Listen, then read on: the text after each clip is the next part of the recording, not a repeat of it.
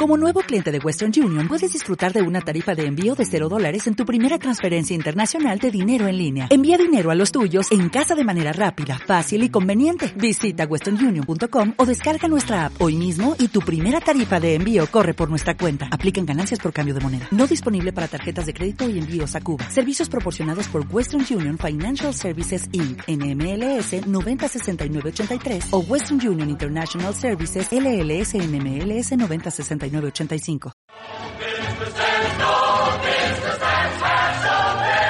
Aquí comienza Conversaciones. Tu programa de cine desde 2009, ahora en formato de podcast. Hablando de libros y de cine con todo el cariño del mundo.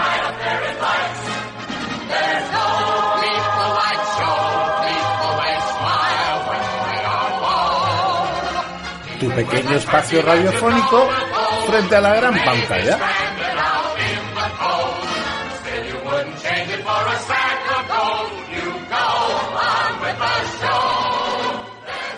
Muy buenas, bienvenidos a este año 2023, año nuevo, vida nueva, esperanza y color en nuestros corazones. Qué bonito me ha quedado. Eh, bienvenidos a Conversacines, tu programa de cine donde cada 15 días aproximadamente pues estos tres locos andaluces, vascos y madrileños, bueno, yo no soy andaluz, soy canario, pero ya como llevo tantos años adoptado en esta maravillosa tierra, como si fuera andaluz. Eh, te recibimos y compartimos contigo pues los comentarios sobre el visionado de una película, libro o, cualquier cosa que se nos antoje.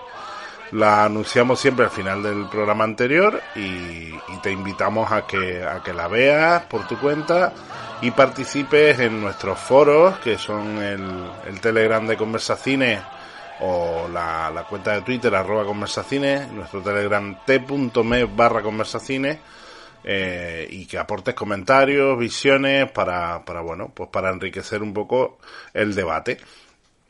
Año nuevo, vida nueva, con tertulio lo mismo. Tenemos aquí a nuestro querido Gorka Fernández Mingue. ¿Cómo estás, Gorka? Pues muy bien, muy bien. Después de pasar unas, unas vacaciones por la tierra, por, por Baracaldo, disfrutando de, amigos y, familia y un poco cargando esas pilas que, que tienen que estar cargadas para los 365 días del año restante. ¿Ha hecho fresquito? ¿Te ha llovido por Baracaldo? Un día llovió, un día llovió, pero poquito más. Nos ha respetado. Pero la lluvia vasca se agradece. Sí. Y por aquí tenemos a nuestro querido César Bardés Cuellar. César, Madrid, ¿cómo estás? Feliz año nuevo. Sí, estoy, estoy de maravilla. Estás que lo rompe. Además, este, este año es argentino. O sea, empezamos Argentina porque este año es argentino. mi padre en paz descanse decía que los argentinos hay que comprarlos por lo que valen y venderlos por lo que dice que valen. o sea que hoy vamos a hablar de, bueno, pues de una película estupenda que se llama El secreto de sus ojos, del año 2009, de Juan José Campanella, película que, bueno, en su momento yo recuerdo que triunfó por todos lados que pisó. Eh, y bueno, pues a colación de, de Gorka, que ha sido quien ha elegido esta película, pues hoy te traemos El secreto de tus ojos. Gorka, como siempre, ¿por qué El secreto de tus ojos? Bueno, pues yo tengo una, atracción bastante potente hacia todo lo argentino eh, y, bueno, pues en esta vorágine que, estábamos viendo continuamente, aquellas, aquella afición y esa, esa pasión con la que han vivido la, constitución de, la Copa del, Mundial, pues dije, ¿qué, ¿qué carajo? Vamos a hablar un poquito de Argentina y vamos a, trabajar una, una película, porque no sé si en qué medida en conversaciones hemos tratado alguna película del cine argentino. No lo, no lo tengo mm, claro. Pues no caigo ahora, pero a ver, yo he de decir que es un cine que me gusta mucho. Siempre me ha gustado mucho. Y bueno, pues se suelen hacer cosas, cositas interesantes en, en Argentina. Y bueno, y hoy traemos un actor que a mí me encanta, que es Ricardo Darín, que es un pedazo de, actor estupendo, que siempre apetece ver y que, y que bueno, me parece aparte un tipo, un tipo muy interesante, ¿no? Pero bueno, eh, me parece, me parece muy bien, eh, y bueno, una película de un director argentino que, bueno, que se ha hecho un nombre, ¿no? Que Juan José Campanella, que preguntarle a, a nuestro querido César qué nos puedes contar de Campanella. O bueno, si quieres antes de empezar, porque vamos a recuperar un poco las tradiciones, vamos a hablar de alguna de tus anécdotas, César. Eh, ¿Cómo hemos empezado el año con el año anecdótico? ¿Y cuál es la anécdota que más está lo ha petado en tus navidades y en, en este inicio de año?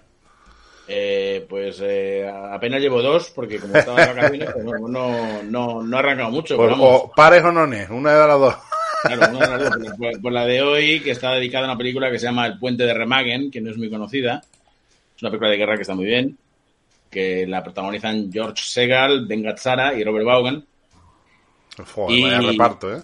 Sí, sí, no está nada mal. Lo que pasa es que es una película que pasó muy desapercibida en su momento porque era una época en la que iba mucho más Los Doce del Patíbulo, La Brigada del Diablo, eh, todo este tipo de películas que eran de misiones muy concretas, suicidas, de un, de un comando, ¿no? Y no de una acción bélica eh, colectiva, ¿no? Como es el, el puente de Remagen. El, el puente de Remagen, para quien no lo sepa, fue el último puente que volaron los alemanes sobre el Rin para que los aliados no pudieran pasar. Mm. Entonces se trata de eso, de que los, los aliados no quieren volarlo y los alemanes en el fondo pues tampoco porque están en retirada, ¿no? Eh, el caso es que eh, el puente de Remagen en sí no, no, no existe desde, desde la Segunda Guerra Mundial porque el- el- de la película de hecho se cae. Pero buscaron un puente parecido y entonces cogieron un puente que estaba en Checoslovaquia, el puente de Dable, que estaba a 24 kilómetros al sur de Praga, ¿no? Y nada, pues se pusieron a rodar allí y tal, no sé qué, y mm, pasaba algo raro, puesto que los lugareños, los, los del pueblo más cercano, no hacían más que acercarse allí al rodaje para preguntar si aquellos eran soldados de verdad. ¿no? Y entonces el, director en persona y, parte del equipo de producción decían que no, que, aparte de los, los actores, evidentemente, pues la figuración estaba contratada precisamente en los estudiantes de la Universidad de Praga. O sea, habían, habían cogido, habían puesto un anuncio y se habían presentado y estaban caracterizados como soldados americanos, estudiantes de la Universidad de Praga. Eh, el caso es que en- estaban rodando en agosto de 1968 y ocurre la primavera de Praga, es decir, eh, los, los- los rusos entran con los tanques en Checoslovaquia y el equipo de producción tiene que salir mm, volado. Porque- Tienen el, el don de la oportunidad, ¿eh? Exactamente. Pero el equipo de producción era muy competente. Era muy competente. Entonces buscaron un puente gemelo eh, al puente de Dable de Checoslovaquia y lo encontraron en Castel Gandolfo, muy cerca de la residencia papal de verano. Ajá. Solo era gemelo, era un puente gemelo, exactamente igual, solo que era 100 metros más largo. Entonces, eh, eh, con una eficiencia increíble, montaron una caravana de 28 taxis para trasladar a todo el equipo y el rodaje solamente suspendido durante 48 horas. ¿no? O sea, eso es el, el- el valor de los profesionales de verdad que saben lo que hacen y que... Si ese equipo de producción hubiera sido español, Buah. madre mía. No te digo nada. Todavía están buscando el puente. Entonces, y al final, pues eso fue, fue un pequeño sobrecoste sobre el presupuesto que habían, que habían previsto y que, y que apenas retrasó dos días el, el rodaje de la producción, que ya, ya digo que como película simplemente de guerra está muy bien. Es una película, no digo una obra maestra, pero sí que es una película bastante notable. De estas entretenidas, ¿no? Que te tienen Sí, ahí. sí, de esas que entretiene. sí. Bueno, estupenda anécdota. Pues mira, ya tenemos la primera referencia de película del año. Ya tenemos ahí a nuestros a nuestros queridos mm, tertulianos buscando buscando la película para verla seguro, ¿no? Y bueno, pues es que nos tienes que contar de Campanella, ¿no? ¿Qué, qué dirías de este director argentino que bueno que cogió un poquito de fama? Bueno, Campanella aún, aún tiene mucha fama en, Sí, en sí. Argentina, claro, es, es el hombre que consigue el segundo Oscar para el cine argentino. ¿no? Sí, Eh, después de la historia oficial de Luis Puenzo, fantástica película también. con, con Y que tiene y que y- tiene una gran conexión con esta película también. Sí, sí, eh, uno de los actores es el mismo, el Pablo Rago, es el, el- el que hace el papel del marido de Liliana Coloto, Mm. sale también en la historia oficial. Eh, el caso es que Campanella pues eh, rompió con muchos esquemas, ¿no? Eh, cuando, cuando aparece cuando aparece allá por el año 2003 creo que fue con El hijo de la novia, 2001, 2001, pero wow. El 2001, sí. Aquello fue un acontecimiento, ¿eh? Yo, creo que acontecimiento yo, creo que fuimos todos a ver esa película. Porque, porque primero, una, una, historia preciosa, muy bonita. Segundo, nos descubrió a Ricardo Darín para el gran público, porque no lo conocíamos. Y tercero, consiguió una nominación al Oscar con, con el hijo de la novia, ¿no? Y entonces, a partir de ahí, eh, hay, que, hay que hacer notar, por ejemplo, que El secreto de sus ojos en su mayor parte es producción argentina, pero que también es producción española. Es verdad. Mm. ¿Vale? Eh, por parte de, sobre todo de Gerardo Herrero. Sí, ahí era cuando se metían las productoras para las plataformas, las primeras plataformas que empezaron a ver. Y Gerardo Herrero, además, es un productor que me gusta muchísimo, mucho más que, que cuando sepas la dirección, porque es un hombre que apuesta mucho por el cine de género y, y, lo hace muy bien. O sea, tiene películas no demasiado conocidas, pero que, son películas súper entretenidas. O sea, es el productor, por ejemplo, de Territorio Comanche, que está basada en, el, no en el relato, sino en la crónica de Arturo Pérez Reverte. Eh, ha hecho una estupenda película de guerra eh, ambientada en la División Azul en el frente ruso, con unos crímenes de por medio, que se llama Silencio en la Nieve, con Juan Diego Boto y con, con mi amigo Jorge de Juan. Eh, ha hecho muchísimas cosas, pero siempre dentro del cine de género. O sea, Gerardo Herrero apuesta por el cine de género y es que yo estoy convencido que los españoles, cuando nos ponemos a hacer cine de género, lo hacemos muy bien. Hmm. Cuando nos metemos a hacer cosas raras, lo hacemos regular. pero cuando hacemos cine de género, lo hacemos muy bien. Y en el caso de, de después de conseguir el, el, Oscar por El secreto de los ojos, pues ha hecho películas muy interesantes. Ya puse en el grupo de Telegram que si queréis completar un poco la obra de Campanella, reciente, no, no es de hace mucho tiempo, El cuento de las comadrejas es un peliculón.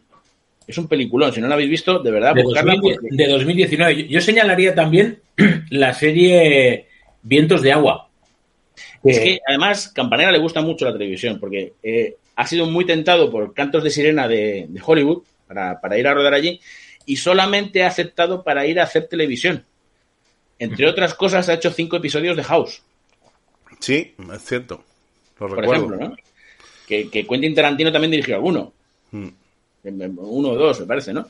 Pero que, o sea, él, cuando, cuando le dicen película, no, que él no, le interesa entrar en ese en esa maquinaria, ¿no? De, de, él, se formó, él se formó en Estados Unidos, ¿no?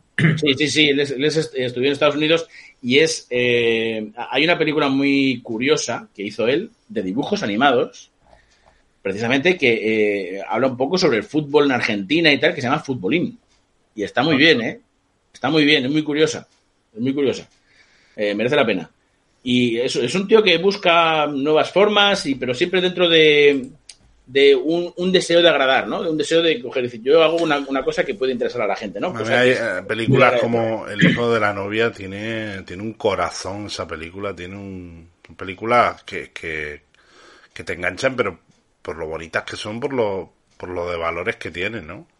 Yo, creo, yo con valores, con valores también destacaría Luna de Avellaneda. Luna de Avellaneda tiene una, una de valores eh, brutales, además tiene una carga social interesante, muy interesante. y el mismo amor en la misma lluvia también está muy bonita, ¿no? O sea, es que, por cierto, por cierto, en esa película coinciden eh, tanto Ricardo Darín como Soledad Villamil. Villamil, sí. Que es un poco el germen mm, de, bueno, o sea, quiere decir que y, es de, las últimas películas. Ya habían, actuado, ya habían actuado siendo pareja, ¿no? O, siendo enamorados. Por tanto, yo creo que hay mucha química en esta película, en el secreto de, sus ojos, eh, por eso, ¿no? Porque ya en, el, en la película, en la primera eh, película de Campanella, participan tanto, tanto Ricardo Darín como, como Soledad Villamil. Y en, Luna de Avellaneda, corrígeme si no me equivoco, creo que era de las últimas películas que sale José Luis López Vázquez, ¿puede ser? Puede ser, puede ser. Además es un gallego mm, eh, muy interesante en esa película. Llama el gallego y demás. Es el padre del club, es el, es el que el cemento del, del, club y sí, muy muy buena película. Fíjate que fíjate que hizo películas, eh, José Luis, o sea, este, eh, mm. eh López Vázquez, eh, hizo un montón de películas. Más de 200. sí, sí. Pues muy bien, pues Campanella es muy interesante, la verdad. Eh, es un director que es para hacer una revisión de, su filmografía y te vas a, te vas a ver unas cuantas pelis que, merecen la pena, ¿eh? O sea que, bueno, y, eh, entramos en esa, en esta película que, bueno, una película de género, como dice César, ¿no? eh, negra, como el carbón, eh, y además es una película negra interesante porque la empiezas a ver al principio y no parece una película negra, aunque empieza muy fuerte, ¿no? Con las imágenes de, de la chica y tal. Y se va deshojando como una cebolla, ¿no? Como una margarita, ¿no? Es muy, muy interesante lo bien llevada, lo bien construida que está esta película, ¿no? Eh, de estos thrillers que te tienen ahí enganchado hasta, Yo hasta creo el final. ¿no? que tiene una buena base, que es eh, el libro, la, la pregunta de sus ojos, de Eduardo, de Eduardo Sacheri, que además luego eh, co-guioniza eh, la película con Campanella. Yo creo que el, libro es muy, es, muy compacto, es muy, es muy bueno. Eh, Sacheri incluso es, bueno, es la, primera novela escribe Sacheri y, y el libro ya da, es una muy buena base para, para la película, aunque hay algunas cuestiones en las que no, en las que no coincide. Por ejemplo, Sandoval y Irene no, no son tan, no tienen tanta presencia ni tanta carga como tienen en la película, en el libro, y el final también es, diferente. Pero cambió Campanella algunas cosas, entre otras el, nombre, el, secreto que guarda el asesino, y de ahí eh, le pone, en vez de la pregunta de sus ojos, como el secreto de sus ojos. ¿no?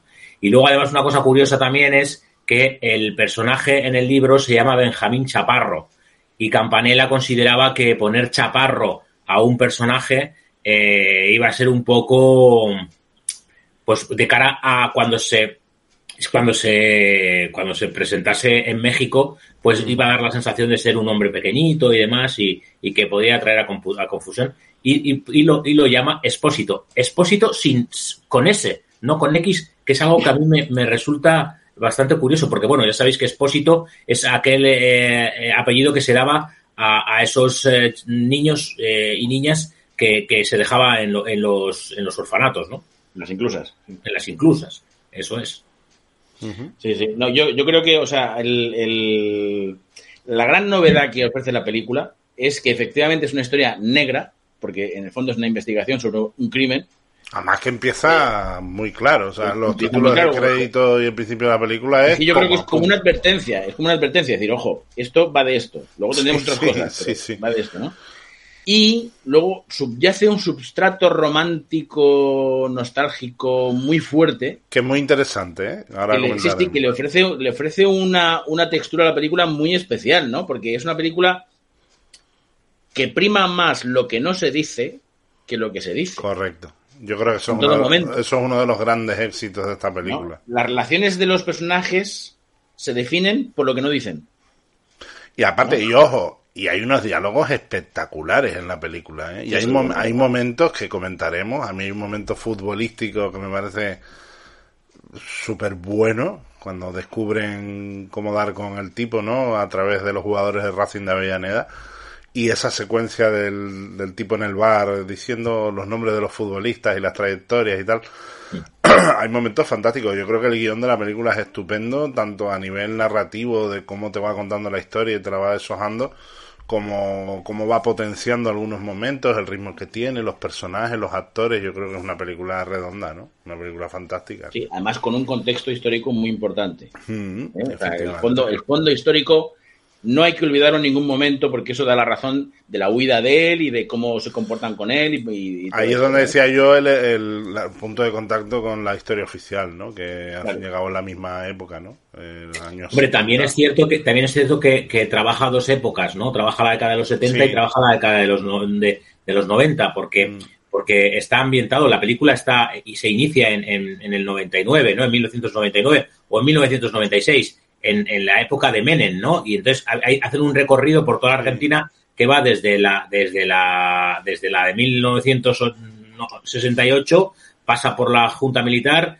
y, y, y, entonces se va viendo un poco toda la, toda, toda la trayectoria de, de Argentina. Que, que es un éxito también porque le da un color a la película también muy interesante, ¿no? Es el 74, ¿no? Creo que hay un cartel por ahí que pone 1974, que es la época de María Estela Martínez de Perón, que es la, la presidenta del país en, en, el momento en el que la Junta Militar da el golpe, el golpe de Estado, ¿no? Eh, habláis de esa secuencia extraordinaria en la que puede disfrazar sus, mm, puede disfrazar su cara, puede disfrazar no sé qué, tal, tal, pero no puede disfrazar su pasión, ¿no? Eso, eso es maravilloso porque además es absolutamente verdad. Puede cambiar de religión, puede cambiar de, pero no puede cambiar su, su pasión, ¿no? Pasión, ¿no? Esa, esa es una secuencia fantástica. Sin embargo, el otro día también. Fantástica, dije, perdona, perdona César, y cómo descubre, o sea, me parece no solo la secuencia de Fantástica, sino lo bien escrito que está el, la- el, ingenio, el ingenio, porque te va enseñando primero el key de la cuestión de no dan con esto, ¿no? No dan con esto, y las cartas y los nombres y esto que significa y no sé qué. Claro. Y cómo el otro, el compañero, el borracho, porque, y esa historia también es tremenda, ¿no? Cómo va dando con la tecla y cuando da con la tecla me gusta mucho el momento un poco en el que presume un poco con, con el expósito, ¿no? De, ven, que te voy a desvelar yo aquí el tema, ¿no? Y, está Es- muy, y en todo lo que te digo, está muy bien escrito tanto el momento como, como la preparación del momento, que, que me parece muy grande, como decir, oye, yo si fuera cineasta, ¿no? Tengo de- ideada una secuencia que es la leche, que va a estar muy bien, y no solo ideo esa secuencia, sino el, el- voy preparando el cómo voy llegando a esa secuencia, ¿no? Me parece que está Sí, muy sí. bien. No, no, además es, es fenomenal porque esa, esa lingüística que ponen en juegos argentinos Sí, bueno, es son, gozosa. los, son los Es mejores. gozosa. Son los Claro, los mejores. Eh, además es, es curioso el ver el por qué es el Racing de Avellaneda, ¿no? Y por qué Eduardo Sacheri elige el Racing de Avellaneda y no otro club. Eh, en, en Argentina hay cinco clubes importantes, como puede ser el Boca, el River, el San Lorenzo, el Independiente y el Racing de Avellaneda, que tanto Independiente como Racing son de Avellaneda. Eh, y claro, Eduardo Sacheri explica que tenía que ser un club grande, pero que no se conociesen los nombres. No podía poner Boca y River porque esos nombres se iban a identificar. Porque claro. tenían que jugar con la idea de, de, de no solo, esos, esos nombres. solo los, los habitantes de Avellaneda futboleros habrán identificado los nombres. ¿no? Claro, y además, además es muy curioso porque este, el, el, el asesino es de Chil- Chilvicoy y, y de Chil- Chilvicoy es una ciudad que está a 160 kilómetros de, de, de Buenos Aires, que no es como pues, si por ejemplo tú eres de Plasencia y dices no tengo equipo, ¿no? ¿De qué voy a ser? Pues voy a ser del Atleti de Bilbao, que es uno de los grandes. Estoy hablando de la década de los 60, ¿eh? Sí, sí. Estoy hablando de la década de los 60 o los 70, que todo el mundo era del Barça Madrid o el Atleti de Bilbao. Y eso no me lo puede negar nadie. Sí, sí. Y, entonces este, Y este hombre... pues, perdona, perdona, y de la Real Sociedad, que te lo estás dejando ahí adrede, ¿eh? que las dos ligas de Clemente eh, vinieron después de... Sí, sí. Bueno, pero que al final hay mucha, hay, tú lo sabes, eh, Chus, en Extremadura y en Andalucía hay mucha afición al Atleti. Y bueno, pues eso es, es ¿qué, qué, qué equipo eliges cuando este- eres huérfano? Sí, Porque en tu, no, no, en tu ciudad no tienes, ver, en tu lo- ciudad no tienes España- referencia. En la España de los 80 hubo una generación muy grande de gente que fue del Atleti de Bilbao, del Atleti Bilbao, de la Real Sociedad, y yo te incluiría incluso del Sporting de Gijón, que tuvo Pero Chus, yo voy a los 60 y 70, que es donde está ambientada esta, Sí, sí, sí. esta, esta, esta Argentina. Ahí, ahí había más del Atleti. La- lo de la Real fue algo pasajero. Vale, fue, vale, vale, vale. Fue una. no, pero por cierto, por cierto recomiendo, o sea, a los que ya que estamos hablando de fútbol, hay un documental estupendo en Movistar Plus de aquellos dos años fantásticos de la Real Sociedad que recomiendo a todo el mundo que los vea porque están estupendos. Hombre, es que fue un gran equipo. Ah, Yo, aun siendo, aun siendo del Atleti, reconozco que fue un gran equipo. Y Todos- con grandes jugadores, todos- como Arconada, Zamora, Todos López teníamos un- una camiseta de arconada con el escudo de España. Así es, así es. Yo, yo me acuerdo de todos ellos, ¿eh? porque yo los he visto jugar. Y para mí Roberto López Ufarte era uno de los mejores jugadores que han pasado por España. ¿eh? Sí, sí. Me, parece, me parecía una, una pasada de jugador. Bueno, Bueno, estamos, estamos, vamos, vamos derivando a, a conversación de bar, ¿no? A Conversa conversación de bar de, fútbol, ¿no? Conversa fútbol. a lo que, a lo que iba, a lo que iba. La, la secuencia esta en la que descubren el tema de los nombres y tal, que es fantástica, impecable y maravillosa, y además con esos diálogos, como decíamos, que, eh, eh, que ellos, los argentinos, no es que hablen, es que cantan, ¿no? Más, más que hablan, ¿no? Y además eh, son poetas, o sea, son auténticos poetas a la hora de, a la hora de decir cualquier cosa, ¿no? Todo, todo lo convierten en casi lírico, ¿no? Eh, desemboca en otra secuencia, y es la secuencia del estadio. Oh, vaya Y ahí secuencia. es donde yo pongo el pero. Que, que te dije el otro día, Gorka, que me dijiste que cuál- la escena que no te gusta y tal. La escena que no me gusta es la escena del estadio. Por dos razones. Primera, Campanella intenta ahí dar una lección técnica. ¿eh? Porque lo hace todo en un plano secuencia. Porque es un plano secuencia falso, porque Claro. está montado, tiene que estar montado por ordenador, ¿no? No, no es real. Que yo creo que el, arte del plano secuencia es hacerlo de, manera artística, manual y sin injerencias técnicas. Exactamente. Y además que no viene a cuento. ¿Por qué haces ese, ese, ese, ese plano secuencia en esa escena No tiene, no tiene justificación narrativa. Podrá tener toda la justificación técnica que quieras, pero no tiene justificación narrativa. Eso es, es un plano que Kubrick nunca haría. Ya. ¿No? Pues a mí, si te digo la verdad, César, una de las cosas más curiosas que, que, que, me parecen de la película es ese plano en el que el, la cámara empieza más allá de los, del estadio, se acerca, se va acercando como si fuese un dron, se va acercando, pero y no sabes muy dónde corta o cuándo corta, que se queda justo a, en la cara del. No sé si es de. de, los de los eh, vamos sí sí que está muy bien o sea que va, va al punto no Ah, yo, yo, sin embargo, o sea, a mí estoy totalmente de acuerdo con César que no aporta nada, pero no me sobra tampoco, o sea, no es una cosa que me dé demasiado el cante. Y a mí me parecen fantásticas las secuencias de la persecución en los interiores del estadio, por los pasillos, los baños. De acuerdo, sí, sí, de acuerdo, pero ahí voy a la segunda razón. Ahí voy a la segunda razón, que es ya más narrativa. O sea, decir, vamos a ver, os vais a un estadio para localizar a un tío, ¿eh? En un estadio que hay 70.000, 80.000 personas. En el estadio de Huracán, 55.000, creo. Pues, pues, pues mira, 55.000, me da igual. 55.000 personas y resulta que el tío está a tres, a tres lugares de donde estás tú. Yo tampoco lo veo eso. No, no, no, no, no, pero, pero yo ahí voy a ser, perdón, yo ahí voy a ser abogado del diablo te están enseñando el momento en el que lo encuentran, pero se supone que ellos se han pegado el tute recorriendo todas las gradas y mirando. Es como, es, como, buscar una es, como buscar una aguja en un. Claro, pero es que precisamente hay un momento en el que uno de los dos desfallece ya, como diciendo, mira, hasta las pelotas de ver gente aquí. Y yo creo que lo que está es reflejando el momento en el que lo encuentran, pero. a no ser de que sepas, a, no ser de que sepas que es socio de una área concreta del estadio, que ahí puedes acotar un poco podrías acordar. todo lo que, lo que hablamos. Ir, por ir, a ver, a ver si lo encuentras. Además, después de ver el despliegue, porque no Pero esto es lo que, hablamos siempre, de que yo con mi mujer es una de las cosas que me he oído decir 20.000 millones de veces, que lo que más me jode en las películas, o que no me trago, o que hablan de un fallo de guion o de un mal guion, es cuando aparece un sueño para resolver un problema o una casualidad. ¿No? Y bueno, pues esto sería un poco una casualidad, ¿no? Que no sé cómo resolver un asunto y de repente pasa una, una casualidad y me lo resolvió, ¿no? Y yo creo que es lo que a veces hacen los guionistas. Porque además comete otro error, comete otro error. No son ellos dos solamente los que van al estadio, tienen un apoyo policial, tienen un apoyo de policía judicial, mm. ¿eh? porque cuando le persiguen, hay un momento que dice, ¿dónde está? ¿Dónde está? Y ahí hay una serie de tíos, seis o siete, que están allí diciendo, pero ¿cómo es? ¿Cómo que cómo, cómo que cómo es? Pues es, pues es un tío que ha pasado por aquí, joder. ¿No? No sé si acuerdan de ese momento. Sí, sí. Coño, pues lo normal es que os pongáis en las salidas y controléis a la gente que sale. Ya.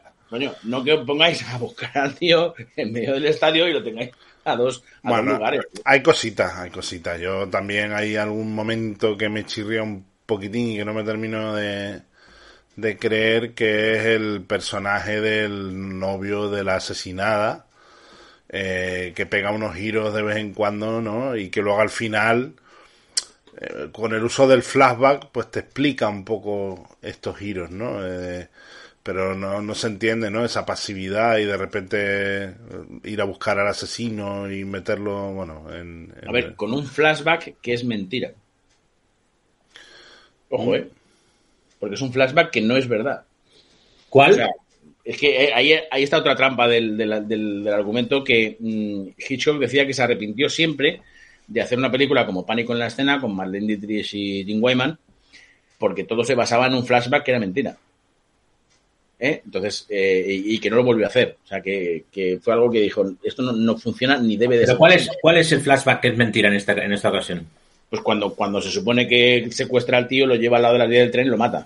Y lo mata, vale. Eso es porque le está contando. Le está contando a, Pero, eso, es, eso es trampa. O sea, eso es trampa, Eso es como cuando hemos visto 20.000 películas que hemos comentado, es tramposa. Pues ahí la peli es tramposa porque te... Es como sospechosos habituales. Sospechosos habituales se basa todo en un flashback que es mentira. Sí, ahí te engaña, te lo hace... te engaña, te está engañando, la película te está engañando, te está, te está pasando el río. Yo ahí, yo, ahí, veo que es que está argumentando, está explicándole la historia y, yo, y que al final sabes muy bien que, que, lo que estás viendo es lo que el otro le está contando a, pero, al expósito, ¿no? Si tú utilizas un flashback para al espectador explicarle algo de la historia, lo que le tienes que enseñar es real. No, no tienes que Mira, consiguiendo el mismo efecto, consiguiendo el mismo efecto, tú coges, eh, haces que el tío cuente la historia, haces el flashback y cortas justo en el momento en que abre el maletero. Completas con lo que diga el tío y entonces no te está engañando la película. Ahí no te está engañando. Pero si demuestras. Te, lo, compro. Pero bueno, pero un poco lo que yo os decía, que son cosas que yo se las perdono porque. Sí, sí, sí, sí. No, no, no. Creo que no estropean el resultado final. O sea, son detalles que sí es cierto que chirrían, pero yo se los perdono porque el resultado de la película es fantástico, de una película estupenda. si la película no fuera tan redonda o tan buena, pues probablemente diría, ah, esto se ha cargado la película, ¿no? Es una película que te, que te embarga tanto emocionalmente que le puedes perdonar lo que sea. Es como, es como aquello que se decía de Casablanca, de la frase, la frase más cursi de la historia del cine, ¿no? Que son los cañones o los latidos de mi corazón. Pues lo perdonas porque estás embargado por la emoción que te produce la historia, ¿no? Que te está produciendo, que te está llevando en volandas. Pues aquí igual. O sea, te está llevando la emoción en volandas de, de un tío que no es capaz de verbalizar lo que siente por la mujer de su vida, ¿no? De, de un hombre que es capaz de dar la vida por su amigo, porque le va todos los días a buscar al bar, ¿no? De, de, una huida que, es injusta, porque él no tiene por qué huir, pero tiene que huir, debe de huir porque le, van a buscar. Es un, es un tipo que tiene de las formas de amor más puro que se pueden tener. ¿Y quién, no, quién no ha estado enamorado de una chica y no ha sido capaz de decírselo? ¿No? Pues eh, todos, por, eso conectan mucho con la gente. Claro. y además con un, con un final desgarrador, ¿eh? Un final desgarrador un final que te, que te rompe, porque al final dices, son 25 años lo que ha estado ese hombre ahí. Eh, custodiando al, asesino. Desgarrador, pero, pero, a la vez también dices, bueno, pues mira. También es muy bonito, ¿no? Cuando se planta ahí en el despacho y dice, tengo que hablar contigo. porque él ha cambiado. Y dice, no me importa. porque él ha cambiado, él ha cambiado, la, la vida la ha cambiado. Claro, exactamente. Que eso también es interesante, ¿no? Pero bueno, qué bonito y qué bien filmado está esas tensiones en, entre él y ella, ¿no? Esas atracciones no resueltas. Bueno, a ver, ahí, hay, ahí hay dos lecturas. La lectura de, una lectura que podemos sacar es que, que tengas, que, que le eches un par o lo que sea para, para ir adelante hacia, hacia, lo que quieres y te gusta y te apasiona, que, que pelees por ello. Y otra lectura también posible es que nunca es tarde para poder eh, reconducir tu vida. Mm. No, totalmente. Que las segundas oportunidades existen, existen y que hay que aprovecharlas. Mm. Sí. Pero lo que os decía, que qué bien, qué bonito y qué bien filmada está toda esa relación de tensión no resuelta entre ellos dos, ¿no? Y los diferentes momentos, el, gesto de la puerta, ¿no? De deja la puerta abierta, cierra la puerta, ¿no? Eh, eso me parece un, guiño muy bueno para, para el guion, ¿no? Esos detalles que, que tienen los buenos guiones que, que, mete aquí, ¿no? Y, y bueno, yo creo que están estupendos todos, ¿no? Y después también hay varios momentos que a mí me, me, atraen mucho, por ejemplo, lo cerca que podemos tener todos el, el crimen más absoluto, la persona más desgraciada del mundo al lado y no darte ni cuenta, ¿no? Porque al principio de la película, el policía corrupto este que es un hijo de la gran puta, Romero creo que se llamaba. Es, prácticamente, es prácticamente un colega de él. Y porque él no sabe qué, tipo de persona es, ¿no? Es de estas personas que te las vas encontrando, hola, hola, ¿qué tal? Ah, Romero, no sé qué tal. Y luego se va, se, se descubre el pastel de lo que es este tipo, ¿no? Eh, claro, es muy interesante porque es de hecho ese tipo de personaje que puede subyacer detrás de lo que es el orden establecido y que son los que propician luego el golpe militar pero él, pero acaba, acaba asesinado en el, en el golpe militar. En la película no, no, creo que no aparece.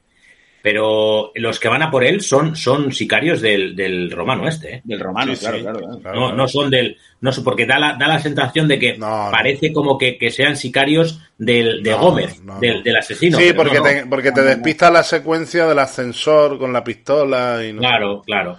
Que perfecto, es una, es una, es una, una escena fantástica. Es, es lo que es tremendo como, como le dan la vuelta a la historia, ¿no? Eh, cuando ya meten al tipo en la cárcel, tú dices, ah, mira, ya está el tío en la cárcel, ¿no? Y cómo, en cuestión de nada, la peli pega un giro ahí a mitad de película bestial. Eh, está muy bien, ¿no? Es el único actor español de, todo, de toda la película, Javier Godino. Javier Godino, que además el tío se lo ocurrió para entrar en el casting.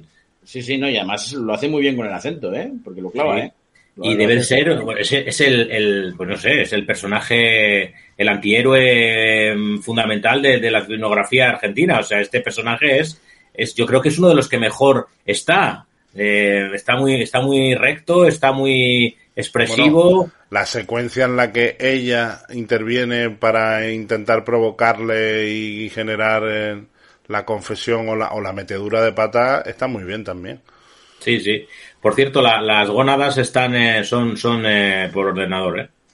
¿La? Ah, las gónadas, sí. es muy bonita esa escena porque eh, cuando Godino golpea a Soledad Bellamil, Darín explota con furia, diciendo, no me, no me la toques. No, es por defender el orden dentro de un juzgado, sino que es, no me la toques, o sea, que no, que no te lo voy a permitir, ¿no? Sí, sí. Es muy bonito, ¿eh? Es, un momento de, rabia muy masculina.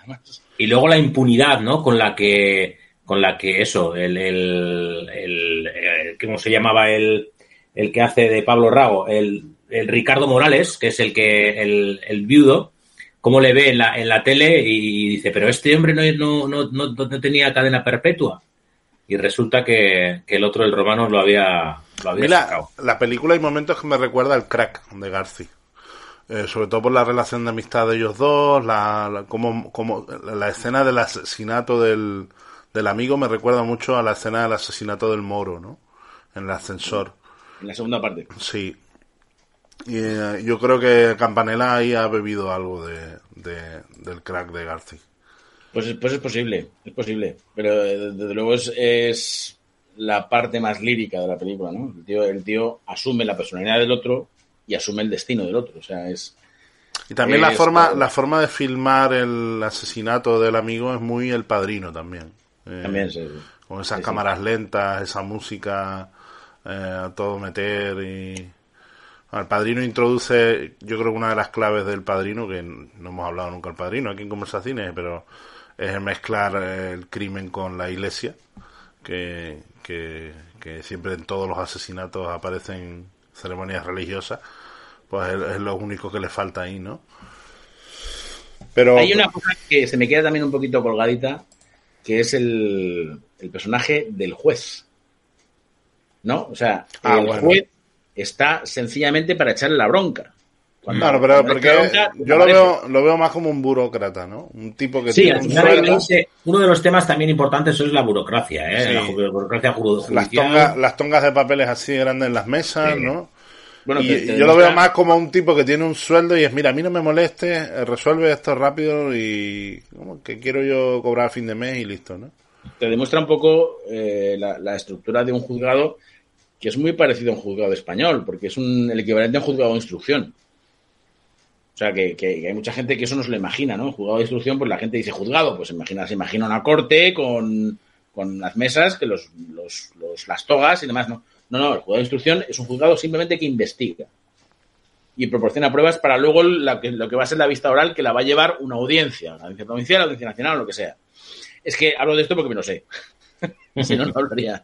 Eh, eh, y, esto es un juzgado de instrucción en el que está el juez, está eh, la secretaria, que es ella, que es la, jefa de la, del personal, está el oficial, que es él, que es Ricardo Darín, y está el auxiliar, que es eh, Sandoval. Que curiosamente él, no deja que le llamen doctor. claro, es que, es que en, Sudamérica la costumbre es llamar doctor a quien tenga una carrera universitaria, sea cual sea. doctorcito, doctorcito, ¿no? Claro, o sea, eso, eso le, pasó a mi padre cuando fuimos a Brasil le pasó a mi padre que le llamaban doctor y dicen, pero doctor de qué? Si yo no, he hecho medicina, yo soy, yo soy arquitecto, ¿no? No, no, no, no, es que ya no lo explicaron, no, es que cualquiera que tenga una carrera eh, tiene el, título de doctor, sea doctor o no.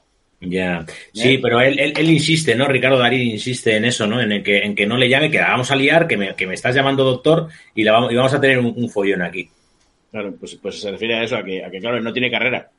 Oye, hablando de carrera, hablando de carrera, la de y el, el, el fenómeno que es Ricardo Darín es un fenómeno, o sea, yo, yo, lo, yo lo veo, es, es, es un tipo fantástico que, que, ha tenido bastantes ofertas de Hollywood o alguna oferta de Hollywood y las ha rechazado. Ha hay, un video, no... hay un vídeo estupendo en internet donde en una entrevista en Argentina cuenta está muy bien porque habla de la codicia, ¿no? Y decir, bueno, ¿para qué quieres el dinero, no? ¿Para qué quieres? Que él, es, que él es feliz en Madrid haciendo teatro y que está muy bien. O sea, a mí me parece un tipo espectacular. Él, él eh, despunta, antes del hijo de la novia, hace una película estupenda que también recomiendo que se llama Nueve Reinas. Hombre, Ah, Nueve hombre, Reinas, fantástica. Nueve sí. Reinas es fantástica. que es con Fabián Belinsky. Esa, esa película, no sé si lo sabéis, pero es, es un guion de estudiantes de la Escuela de Cine de Buenos Aires. Sí, Joder, pues, sí, sí. pues es fantástica, ¿eh? Pues, pues es, Es fantástica. es maravillosa. La Sí, esa viene- peli y había otra otra peli que se llamaba Moebius también que era hecha por por eh, estudiantes de la escuela de cinematografía argentina también que estaba muy interesante también. Es que, es que el cine argentino ha tenido cosas muy frescas. Bueno, muy ellos bien- ellos donde son unos Kanchaka, artistas, Kanchaka, ¿recordáis Kanchaka también? sí, Como- ellos, de- ellos donde arrasan siempre es en publicidad, los maratones de publicidad, en temas de son muy Y recientemente, recientemente Franchella, estoy hablando a lo mejor del año 2020, 2019, Franchella hizo una película extraordinaria que se llama El robo del siglo, que es un atraco de verdad que ocurrió en Buenos Aires y que es maravillosa, que sale, por cierto, el juez sale haciendo de juez. Pensé que, iba, pensé que ibas a decir el robobo de la jojoya. No. El, robo, el robo del siglo es otra película que recomiendo, si la podéis ver por ahí, porque es sorprendente, muy buena. La fui a ver así un poco diciendo, bueno, pues venga, a ver qué me echan hoy los argentinos. Y, y la verdad es que me quedé sorprendido, ¿eh? Y es que la- el, el- el problema que tienen los argentinos es que son muy buenos actores. Todos. O sea, eh, y ahí tenemos el ejemplo... Como decía Juan Caso con los italianos, ¿no? En la época Eso. de, de, Que- que, que- de que cualquier ciudadano italiano de un pueblo de lo más profundo de Italia es un actor estupendo, ¿no? Pero eso lo decía Orson Welles. Dice, Italia es un Eso. país de 40 millones de actores. Es verdad que lo y decía buenos, Orson Welles. Y todos son buenos, ¿no? Juan, Juan Pues, Caso lo traía a colación porque lo decía Orson Welles, es verdad. Claro, pues, pues a Argentina, a Argentina le pasa, le pasa igual, todos, todos son muy buenos. O sea, Mm. eh, tenemos el ejemplo, pues ya de muchos años en España, de, de Héctor Alterio, Mm, por ejemplo, ¿no? Qué o de. Ángel Solá. O, o de, o de Federico Lupi. Claro. Claro, es que, es que, es que son actores que dices, madre mía, qué poderío, ¿no? Qué, qué cosa, qué, qué, qué forma de decir las cosas y de qué presencia, porque además son unos tíos que aunque no tengan un gran físico, imponen una presencia muy importante, ¿no? Y Darín es de esos también, es, es un tío que puede hacer del hombre medio y sin embargo impone una presencia muy importante.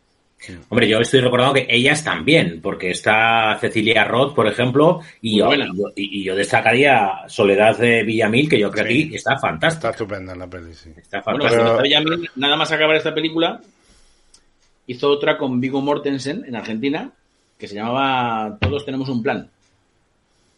Y está, está bastante curiosa. Es sobre un tío que asume la personalidad de su hermano gemelo muerto. ¿no? Es, es muy, muy curiosa. Y, y Soledad Villamil es la que investiga un poco el tema. ¿no? Y esta, esta es una película muy interesante también. Esta peli que ganó el Oscar en el año 2009, eh, compitiendo Con, con la cinta blanca. con la cinta blanca, te lo voy a decir, de Haneke, que fue una Claro. película que pegó mucho aquí en España y que, Sí, que mucha gente la fue a ver, ¿no? Yo me río mucho con un... Hay un guionista, no me acuerdo el nombre, Daniel... No me acuerdo, eh, que tiene una peli también, que tiene una frase muy, cachonda. Tiene un, hay un corto, a ver si lo, traigo a colación un día y os digo cuál es. Hay una peli que de este, de este guionista que tiene un momento maravilloso que es eh, hablándole a Michael Haneke, como diciendo a Haneke, tío, ¿por qué eres tan triste? Yo, yo tengo muy bien definido a Haneke, ¿eh? O sea, es un cineasta innecesariamente cruel. ¿Eh? O sea, yo creo que ahí lo, lo defines de, de arriba abajo. Pero La cinta blanca me parece una gran película. ¿eh?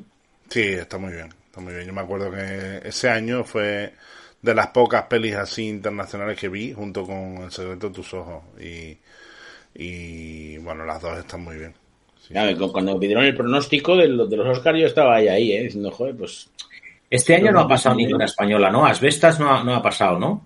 No, es que mandamos al Carras, no mandamos las Vestas. Alcarrás, Alcarrás. Es Claro, que venía- nunca- venía- nunca venía mandamos- nunca mandamos lo que a los americanos les va a gustar, mandamos lo que nos gusta a nosotros y así con ese plan lo llevamos muy mal. Hombre, Carras venía con el, con la cinta, con el, la Berlinale, ¿no? Sí, pero bueno, no es lo mismo Alemania que Estados Unidos.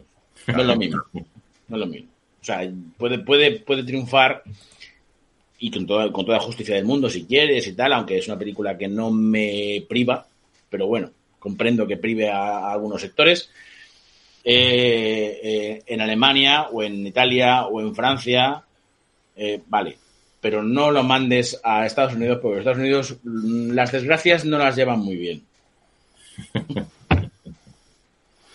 Vale, no sé si queréis comentar alguna secuencia más que se haya quedado en el tintero de la peli o, bueno. Es que a mí hay mm, escenas que me gustan mucho. O sea, igual que he puesto pegas en algunas, eh, hay escenas que me gustan mucho. Me gusta mucho el interrogatorio. Me gusta mucho el descubrimiento de, los nombres del Racing de Avellaneda y tal. Eh, me gusta mucho el trajín que se traen y se llevan con la máquina de escribir. También. que le falta la A, ¿no? Sí, que le falta la A. No, y el juez dice, con esta máquina de mierda que me habéis endosado, o sea, que las han dado al final al juez porque no, no, no la soportan, ¿no? Me gusta mucho Franchella atendiendo al teléfono, ¿no? Que siempre dice las mayores barbaridades. Banco de esperma, sección donaciones, buenas tardes. es muy, muy, muy curioso con tal de no trabajar, porque eso es un, eso es un subterfugio para que no le den el rollo. Franchella que está estupendo en esta película también. Franchella está fantástico, porque hace un, un personaje roto por dentro pero, pero entero también, o sea, o sea, roto, pero a la vez eh, que, que, o sea, su, su dificultad, que es el alcoholismo, no le impide eh, tener eh, una cierta locuacidad o una cierta inteligencia, ¿no? Y que es muy bonita la amistad de ellos dos, como la refleja la película. sí.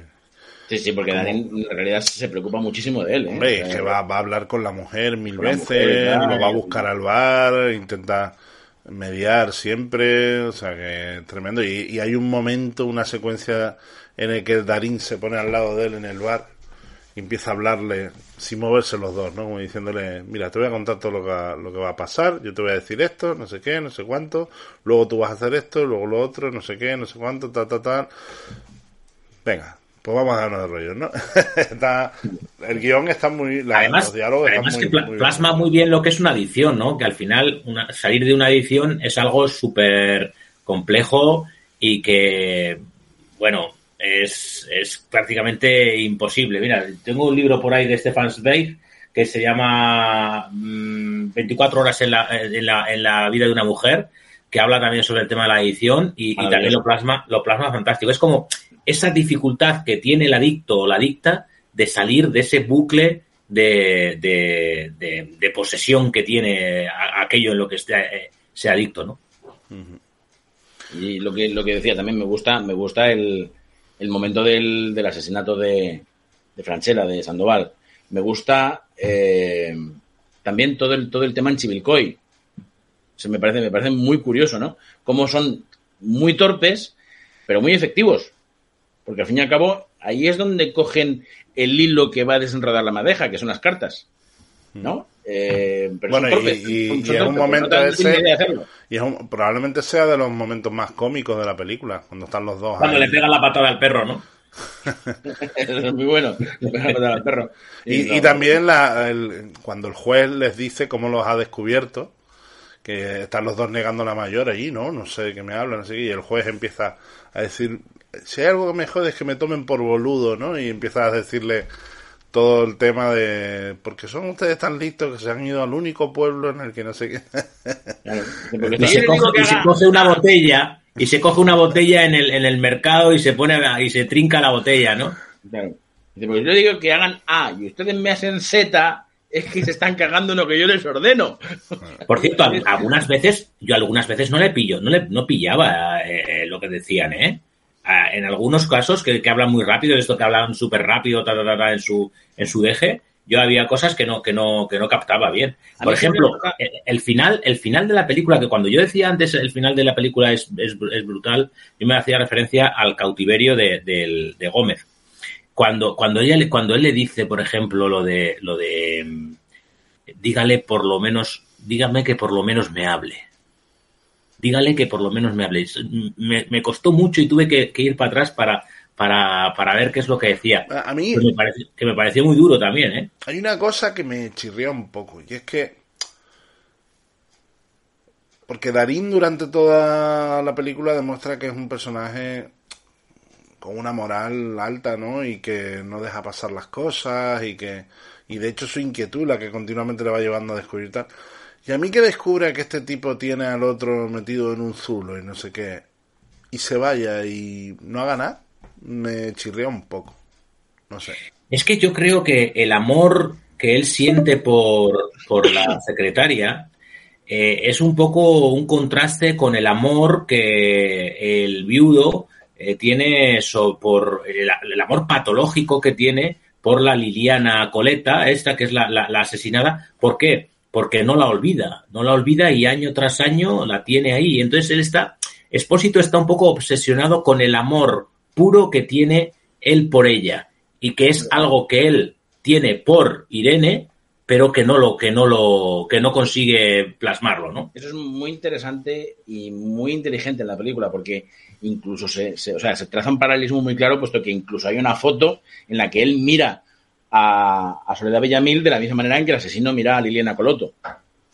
¿Eh? Que la, la, foto en la que en la que Soledad Bellamil eh, se hace, se supone cuando anuncia su compromiso matrimonial en la oficina y tal, no sé qué, y hay una foto en la que él la mira, pues la mira pues eso diciendo si es que te adoro, tía, es que, es que esa, esa foto que alguna, algunas veces algunos nos, nos han pillado, ¿eh? Sí, que estás, ahí mirando embobado y te, y, te, y te han pillado. Sí, que es la foto, la foto por la cual pillan también al, asesino, que es en, una foto de grupo en la que él está mirando a Liliana Coleto, ¿no? Sí, sí, o sea, es que, es que hay muchas, hay algunas cosas que son muy, paralelas, ¿no? Y, como, cómo defiende Darín a Soledad Villamil, igual que el otro defiende a Liliana Coloto en todo, en todo momento, ¿no? O sea, es, es... Y yo creo que lo que impresiona realmente tanto a Darín como a Franchella es que el tío se vaya a las estaciones a ver si, ve la, la No, eso es tremendo. Y está muy, muy bien filmado también, porque hay una secuencia que es desde lejos, con el ruido de la estación, sin que se escuche el diálogo, y está muy bien. Y esa primera escena de, la estación en la que él eh, lo que está plasmando en su libro que está creando eh, es un recuerdo de aquella vez en la que ella eh, corría a través del andén cuando él se fue a Jujuy, es también una escena muy, muy chula porque es como una especie de intentar recordar algo que pierde la nitidez que tiene la realidad. Entonces, yo creo que jugó muy bien esa, esa primera escena en la que se ve que es una, no ensoñación, pero sí que es un recuerdo en el que se pierden, eh, se pierden detalles. Por cierto, que la historia de la, del libro se pierde por completo. Esto de que al principio está súper novelado con escribir la novela y no sé qué, no sé cuánto, y, se termina la película y no se sabe si la escribió o no la escribió. Eh, sí, es cierto, es cierto. Lo lo del libro va perdiendo fuerza y que hay, y hay que decir que hay una versión americana espantosa. ¿Ah, sí? Ah, ¿Un remake? ¿Un remake? Un remake espantoso americano con que le cambian el sexo a Darín y es Julia Roberts. pero posteriormente. Sí, sí, posteriormente. Es de seis años después. Se llama El secreto de una obsesión.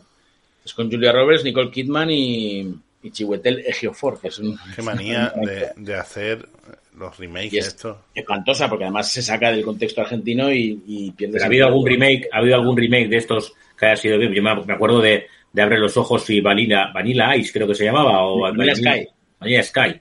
Vanilla Sky. También un horror. bueno, y, la, y, la, moda esta de copiar películas plano a plano, como la de la de Psicosis. Eso, eso, eso, yo no, no, sé a dónde quería ir a parar el tío. copiar la película de Hitchcock pero en color. Pero es absurdo. O sea, no, Totalmente absurdo. No entiendo. No, no, entiendo, no entiendo cuál es el objetivo de ese tío, ¿no?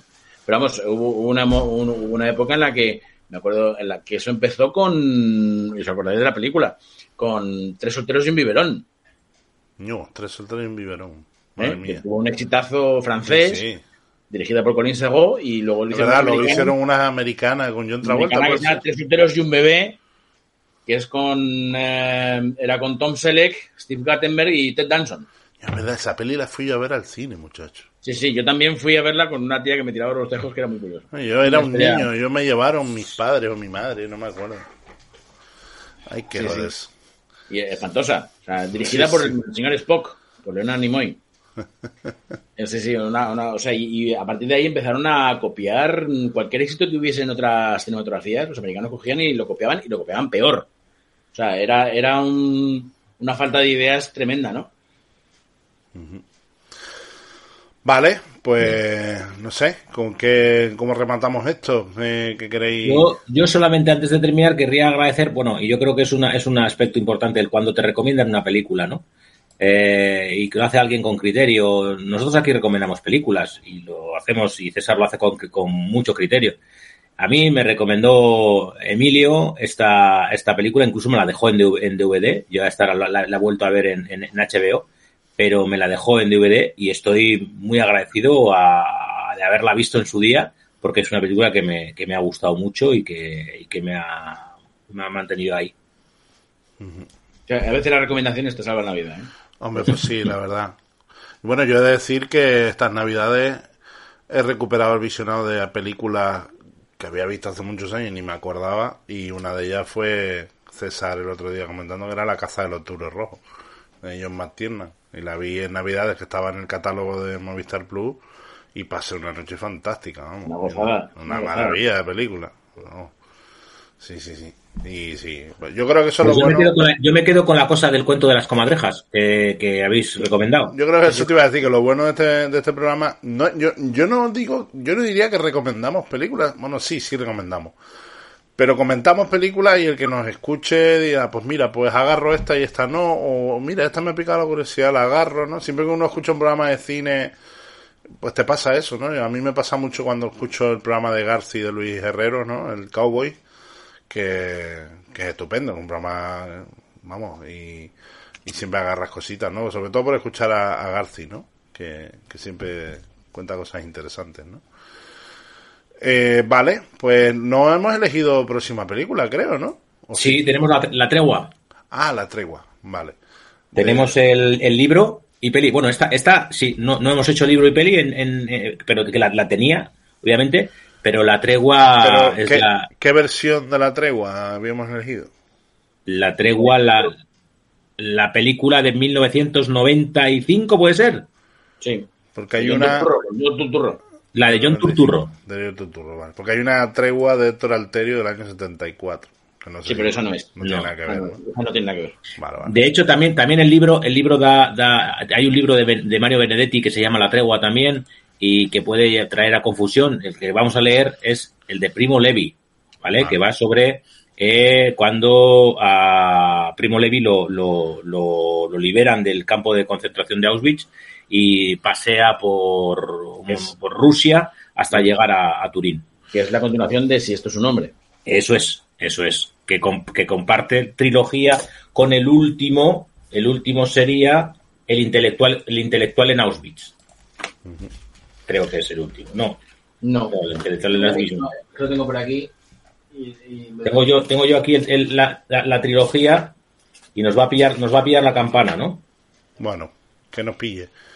Vale, pues recuerden la tregua aquí en 15 días, aproximadamente dos semanitas, que lo vean, la- lo lean. No sé si dará tiempo de leer el libro a quien lo quiera leer. Eh, y, y nada, nos vemos en, en dos semanitas aquí en Conversacines. Encantado de empezar un año más. Ya es el tercer año que, vamos a estar, ¿no? Empezamos hace, hace dos años, justo. Sí. En, en enero de, de 2021 fue cuando empezamos esta nueva aventura. O sea que encantado de, de- de seguir en el barco aquí con vosotros. Siempre me acordaré de, ese, de, ese, de esa presentación, de ese primer programa. Me encantó la presentación de, de César, ¿no? Diciendo yo con vosotros cabalgo hasta el fin del mundo. Y este, y este, y, y afortunadamente este fin de semana encontramos en, en, en vertical, ¿no? Como se dice, ¿no? En, en horizontal, por la calle. Ahora, eh, también somos muy buenos. Quedamos nosotros justo después de las Navidades, cuando vienen la- los momentos de empezar la dieta. Para prolongarlo, para prolongarlo. Bueno, pues nada, disfruten todos y, y nada, encantado de seguir aquí con ustedes. Un abrazo, cuídense y nos vemos en 15 días. Un abrazo. Chao, chao.